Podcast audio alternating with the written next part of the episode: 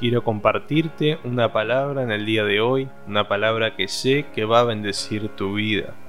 Una palabra de aliento, una palabra de consuelo, una palabra de parte de Dios que te va a indicar que no estás solo, no estás sola. Él pelea por ti. Son más los que están contigo que el entorno que tú puedas llegar a ver, más los que están contigo que las situaciones que te rodean. Quizás el miedo te ha paralizado, el miedo te ha hecho dudar, pero son más los que están contigo que lo que tú puedas llegar a ver en tu entorno. Quiero leerte la palabra en Segunda de Reyes, capítulo 6. Aquí podemos ver a partir del versículo 8 cómo Eliseo revela la estrategia que Siria tenía contra Israel. Eliseo, por medio del Espíritu Santo, por medio del Señor, le decía al rey de Israel cómo Siria iba a atacar. Y llegó un momento que el rey de Siria se enfureció tanto y supo que era Eliseo, el varón de Dios, era él quien revelaba la estrategia de ataque que él tenía. Por eso no daba fruto, por eso él no podía vencer a Israel. Entonces, el rey de Siria, muy enojado, manda atacar al profeta, a Eliseo, lo manda atrapar, lo manda a matar. Manda un ejército muy grande, dice que caballos, que carros con caballos, que iba un gran ejército a atacar a Eliseo. Y cuando están toda la noche allí, todo, dice que toda la ciudad la rodearon, estaban allí esperando a la mañana. Eh, segunda de Reyes 6, 15. Y se levantó de mañana y salió el que servía al varón de Dios, Jesse. Y he aquí que el ejército que tenía sitiada la ciudad con gente de a caballo y carro. Entonces su criado le dijo, Ah, señor mío, ¿qué haremos?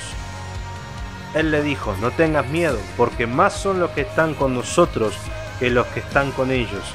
Y oró Eliseo y dijo, te ruego, oh Jehová, que abra sus ojos para que vean. Entonces Jehová abrió los ojos del criado y miró, y he aquí que el monte estaba lleno de gente de a caballo y de carros de fuego alrededor de Eliseo.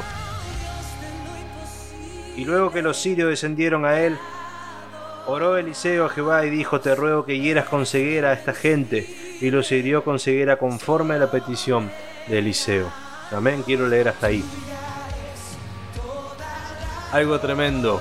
Cuando estamos cegados, no vemos que Dios está con nosotros, que sus ángeles están alrededor nuestro, que son más los que están con nosotros que los que están contra ti, contra uno mismo.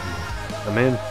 Debemos pedirle al Señor que abra nuestros ojos, que podamos entender que Él está con nosotros, que la confianza que viene de Él esté activa en nosotros, esté prendida en nuestro corazón, que la llama del Espíritu Santo nos apague, que la confianza esté puesta en Él, Él es nuestra ancla, Jesús está con nosotros todos los días, Él no nos va a dejar, Él no te va a dejar en medio de esta tribulación, de esta prueba, el mundo se desespera, el mundo no sabe qué hacer, el mundo tiene miedo, el mundo tiene miedo de morir, nosotros estamos confiados, anclados en Cristo Jesús, que Él es nuestra roca, Él es nuestra ancla, en medio de la tormenta nosotros estamos confiados, por más que las olas golpeen nuestra barca, si Él está en la barca con nosotros no nos va a pasar nada, la tormenta no va a poder hundir nuestra barca. Cuando estamos con Jesús, nada malo puede pasar. ¿Por qué? Porque el morir es ganancia, dijo Pablo. Si Dios determina que este tiempo se ha terminado, iremos con Él y estaremos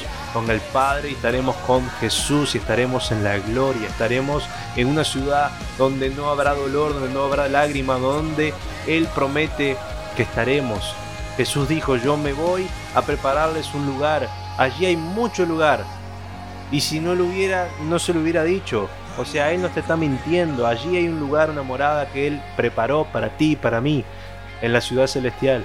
Así que no te aflijas por este momento. Quiero decirte que son más los que están contigo que los que están contra ti.